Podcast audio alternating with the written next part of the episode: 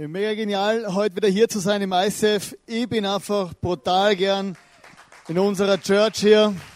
Fühle mich immer sehr wohl.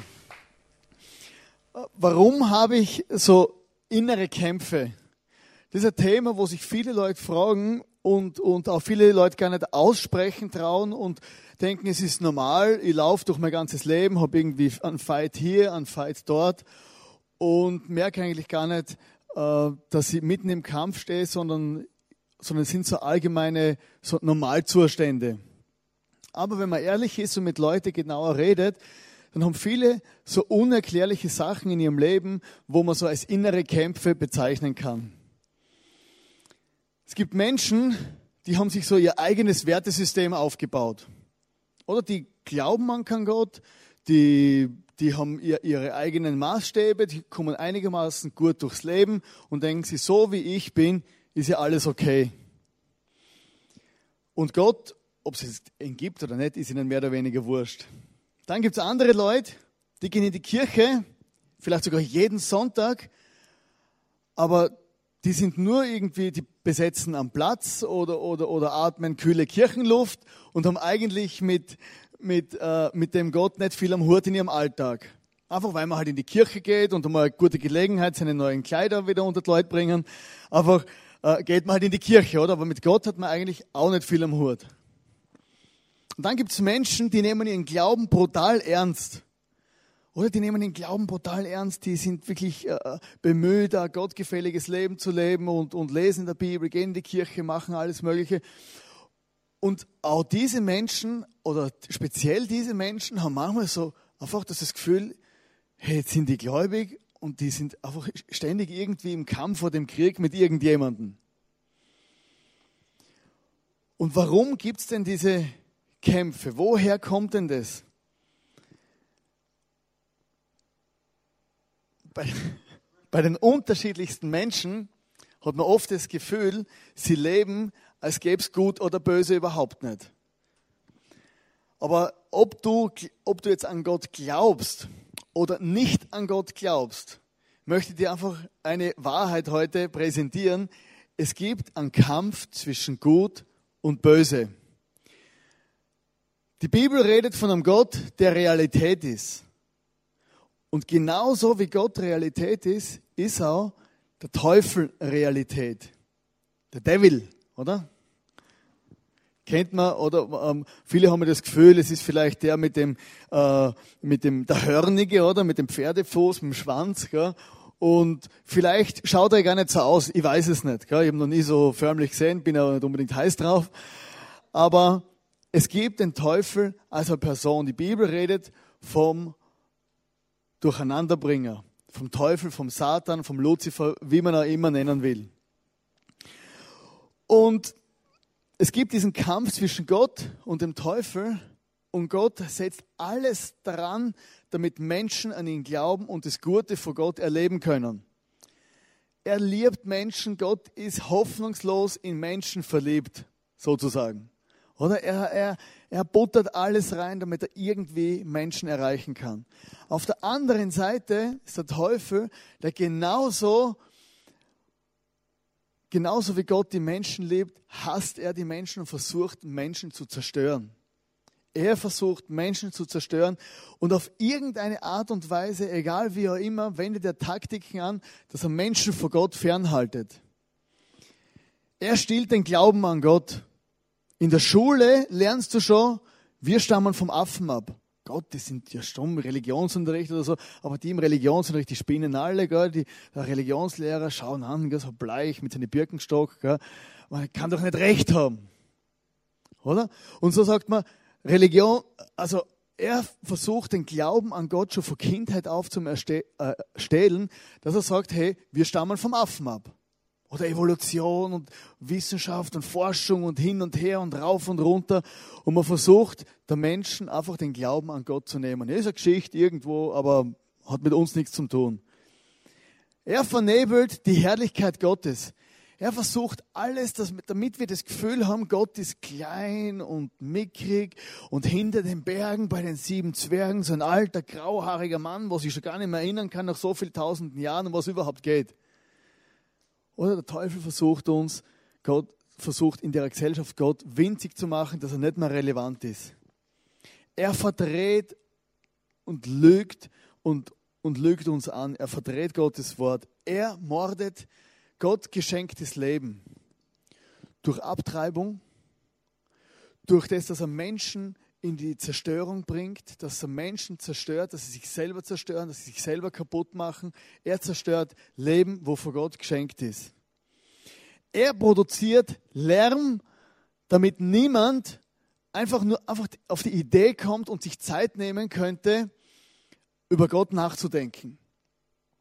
Aber Lärm gibt es nicht nur im ICF, gell? aber unsere ganze Gesellschaft ist voller Lärm. Wenn wir hier von Europa reden, wir sind so völlig zubuttert mit Termine.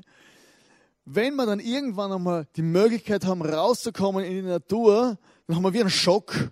Oder Stille. Schrecklich, oder? Bitte, hoffentlich ruft mich jemand an, dass das iPhone läutet, sonst fühle ich mich einsam. Gell?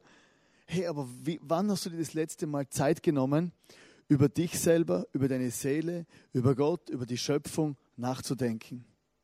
Das sind Zeiten, wo wir, wo wir überhaupt gar nicht mehr kennen in unserer Gesellschaft. Man versucht einfach den Pegel an Beschäftigung und an Lärm so hoch wie möglich zu halten, damit wir gar nicht über Gott oder über irgendwas nachdenken müssen. Und dann kommt hin und wieder, immer öfter, Gott sei Dank, auf wunderbare Art und Weise, gibt es viele Menschen, die dann tatsächlich an diesen Jesus glauben. Oder das ist jetzt du, also es ist irgendwie krass, es klingt wie ein Spiel. Du stehst auf der Seite, irgendwie hast nichts mit Gott zu tun und auf einmal glaubst du an Jesus, wieso auch immer. Und dann bist du plötzlich äh, nicht mehr, da bist du plötzlich interessant für den Teufel. Da bist du interessant, weil dann bringst du, weil dann hat er genau diesen Kampf zwischen Gut und Böse, er hat dich an Gott verloren. Und und dann beobachtet man oft, hey, Leute glauben an Jesus und haben einen unheimlichen Fight innerlich. Und das ist aus dem Grund, die andere Seite, die will ich einfach unfähig machen, effektiv für diesen Jesus zum Leben. Am allerbesten so, dass du nie an deinem Arbeitsplatz oder irgendwo vor dem Gott redest. Und in der Bibel lesen wir auch in der, in der, im Zusammenhang mit Jesus, dass der Teufel angreift. Oder er startet so Angriffstaktiken und er greift an in Wellen.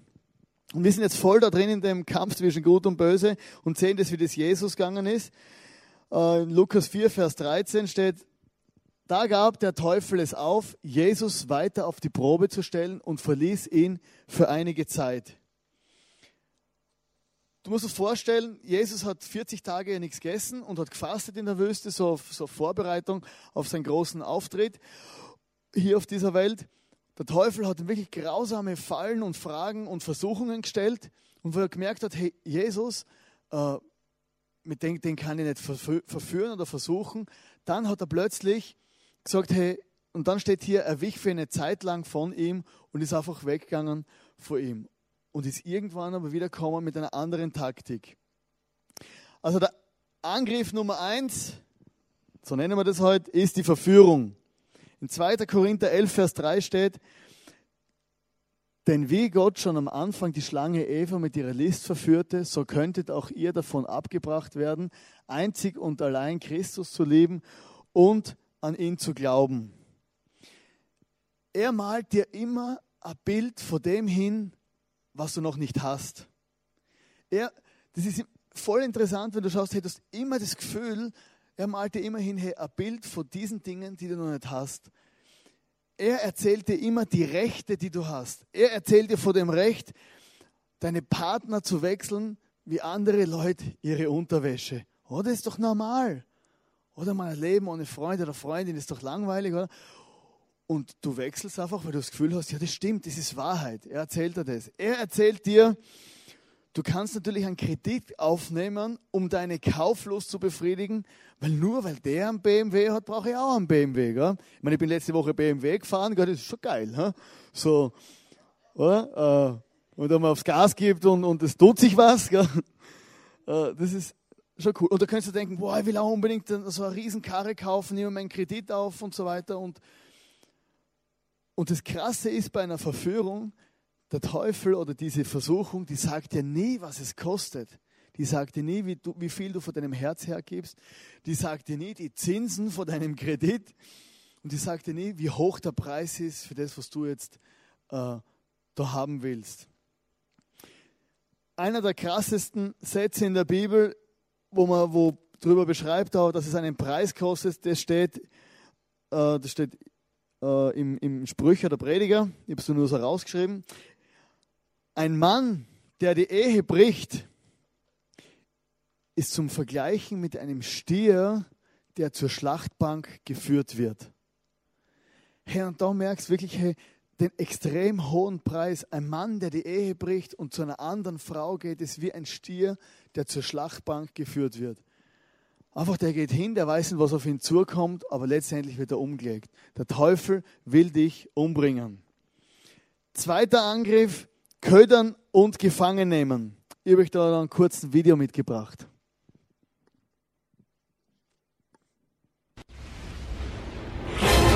Rache ist wie ein Gift. Sie kann Besitz von uns ergreifen und uns in etwas Abscheuliches verwandeln. Dieser Anzug, woher kommt der? Die Substanz scheint ein Parasit zu sein. Sie verstärkt Aggression. Es scheint Sie sehr zu mögen. Sieht gut aus, Spidey. Cooles neues Outfit. So viel Kraft. Fühlt sich gut an. Ich mache mir Sorgen um dich. Ich brauche deine Hilfe nicht. Jeder braucht irgendwann mal Hilfe, Peter. Sogar Spider-Man. Was ist mit dir passiert? Ich weiß es nicht, aber ich muss es aufhalten. Parker.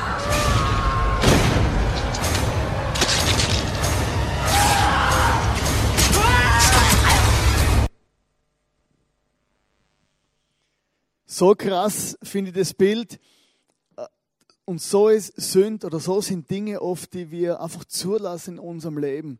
Und da haben wir gesehen, hey, diese, diese Flüssigkeit, was auch immer das war, äh, hat sich da so rangeschleimt. Gell? Und, und im ersten Moment hat der Spider-Man denkt, hey, es fühlt sich gut an, es fühlt sich stark an, ich bin so mächtig. Und nachher mit der Zeit hat er gemerkt, es verändert seinen Charakter. Und am Schluss wollte er es loswerden und er konnte es nicht mehr loswerden.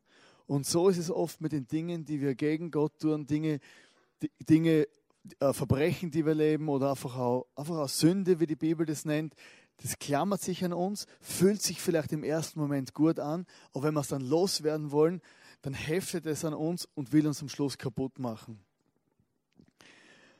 Zuerst lockt er uns, oder kennt ihr die Geschichte, ich habe schon öfter mal erzählt, die Geschichte von Hänsel und Gretel.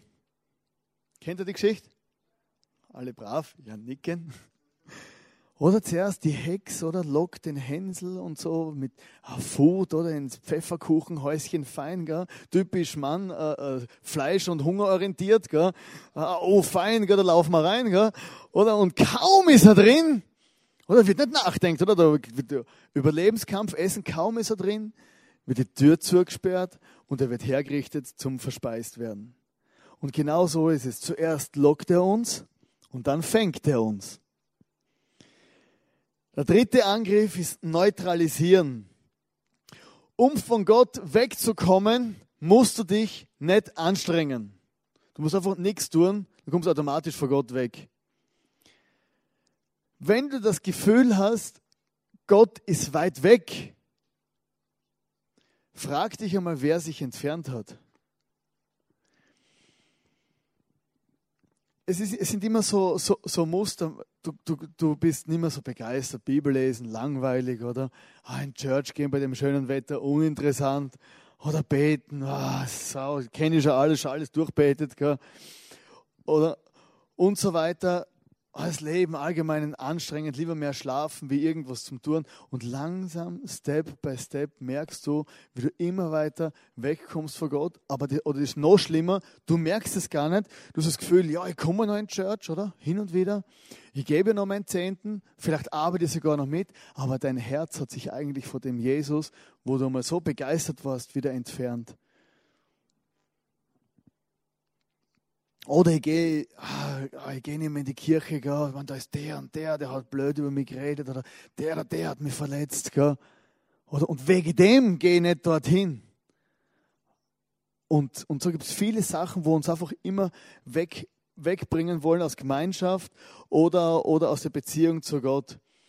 Wenn du, wenn man als Christ oder jemand, als jemand, der an Jesus glaubt, äh, Gemeinschaft oder Church verlässt, dann bist du wie freiwillig.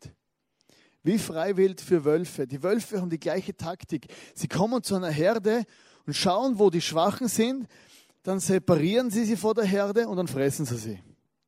Ganz einfach. Oder es gibt eine andere Taktik, die vom Frosch. Da habe ich ein schönes Bild vom Frosch mitgebracht. Einfach, der Frosch ist ein ganz interessantes Viech. Der Frosch, äh, wenn du ihn, wenn du ihn ins kochende Wasser wirfst, oder? Also ich hoffe, das macht ihr nicht, liebe Kinder. Also keine Frösche ins kochende Wasser werfen. Aber er springt gerade wieder raus. Oder? Der rein raus. Ich weiß, das ist nicht gut. Und wenn du einen Frosch ins kalte Wasser hockst, dann über die Herdplatte setzt und langsam das Wasser anfängst zu kochen, dann bleibt der Frosch im Wasser. Der bleibt im Wasser, bis er gekocht ist. Also bis er stirbt. Und deshalb, hey, wenn es bei dir so schleichend einhergeht in deinem Leben, du merkst, schleichend ist die Leidenschaft für den Gott weg und so und du hast nur alles an, bist mit allem anderen beschäftigt, spring raus aus dem Topf es gibt einen Auftrag, es gibt einen Plan für dich und diese Welt braucht die, wenn du an Jesus glaubst. Einfach, dass du das anderen weiter erzählen kannst. Und wie wirkt der Teufel gegen uns Menschen? Der Teufel wartet, bis du schwach bist. Bei Jesus hat er gewartet in der Wüste. Hey, 40 Tage ohne Essen, er ist schwach durch die Wüste gerannt. Und dann hat er zugeschlagen mit der Versuchung. Er wartet, bis du schwach bist. Er studiert dein ganzes Leben. Er schaut genau, wie du funktionierst. Er hat Zeit ohne Ende und er will zuschlagen, wenn du schwach bist. Ich habe mal von einem Mann gehört, von einem Missionar. Er war müde vor der Arbeit, also in, in Asien. Er war müde, er war total ausgelaugt und er war irgendwo auf so einem Missionseinsatz und ist durchs Rotlichtviertel nach Hause gegangen durchs Rotlichtviertel nach Hause gegangen und er war schwach. Und er ist gefallen im Rotlichtviertel. Er ist zu einer Prostituierten gegangen. Das Problem war, er war in einer Beziehung und hat es niemandem erzählt. Er hat geheiratet. Und das nächste Problem war, er hat sich mit AIDS angesteckt und aufgrund von dem ist er, seine Frau und sein Kind gestorben. Er hat gewartet, bis er schwach war und hat zugeschlagen und es hat diesen Mann alles und seiner Familie alles gekostet.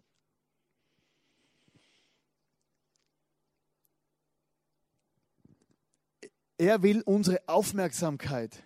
Er will, dass wir uns mit uns selber beschäftigen. Er will uns immer wieder zeigen, wie wir versagt haben. Er will uns zeigen, wo wir wieder umgefallen sind, wo wir wieder einen Fehler gemacht haben, wo wir wieder arm sind und so weiter. Er will, dass wir uns nur um unsere Probleme drehen. Ich habe mal so eine Jammerphase gehabt in meinem Leben. Es war so eine Zeit, wo ich äh, weniger Freunde gehabt habe, weil ich viel gejammert habe. Also hat mir niemand mehr eingeladen. Äh, es war relativ schwierig wahrscheinlich für die anderen äh, mich zu ertragen. Und ich habe so eine Jammerphase und die meine Probleme ausbreitet und alles. Und dann irgendwann ist eine Frau, äh, eine gute Bekannte von mir, die hat mir das einzig Richtige gesagt zu mir. Die hat gesagt, hey, weißt du was? Jammern ist sich an der Brust des Teufels ausheulen. Und ich habe mir das so vorgestellt, gell, so bildlich, gell? so eben der Typ mit dem Pferdefuß gell? und mit den zwei Hörnern gell? und streichelt mir so den Kopf, ja stimmt, du Armer, du, gell? ja, du brav, armer Schwein, oder? Und ich habe mir das so vorgestellt und gesagt, das will ich nicht. Ich will mir nicht nur meine Probleme und um alles rundherum drehen und ich will mir vor allem nicht immer dem Schlechten Aufmerksamkeit geben. Und ich habe angefangen, mich mit den guten Dingen in meinem Leben zu beschäftigen und mit Dankbarkeit. Und das Jammern hat ein Ende gehabt in meinem Leben. Und das empfehle ich dir auch. Jetzt ist die Frage, also, viele, also normal redet man nicht so viel über den Teufel, aber wie gehe ich jetzt überhaupt vor? Oder man, der Teufel, das ist ein unglaublich mächtiges Wesen, das Höchste nach, nach Gott auf der, in dem Universum und dann wir kleine Würmer, was soll man da überhaupt machen? Gell? Da kannst du die ganze Zeit die Hosen voll haben und hoffen, dass er nicht klopft bei dir zu Hause.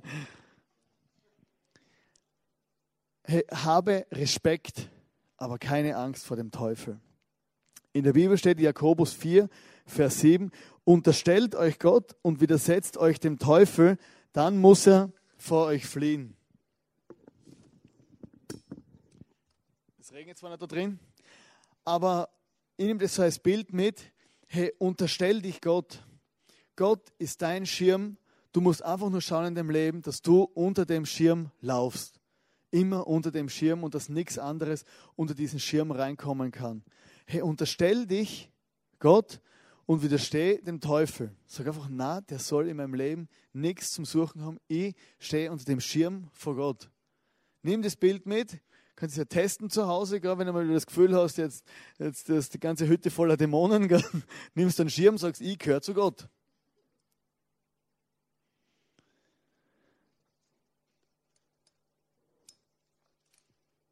In Johannes 1, 3 bis 8 Genau, 3 Vers 8 steht.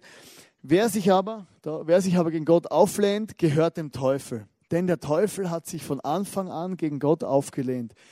Doch der Sohn Gottes ist gerade deswegen zu uns gekommen, um die Werke des Teufels zu zerstören. Bei all dem musst du einfach eines wissen. Vieles von deinen Kämpfen, vieles von Dingen, die sind einfach Dinge, die von außen initiiert sind. Für manche Dinge, da, da laufen wir einfach in eine Versuchung oder in ein Problem rein, was sind wir selber schuld. Aber viele Sachen sind auch von außen an unsere, kommen unser Leben ran und da brauchen wir wirklich diesen Schutz vor Jesus. Und du musst wissen, dass Jesus genau deswegen auf diese Welt gekommen ist, um diese Werke des Teufels zu zerstören.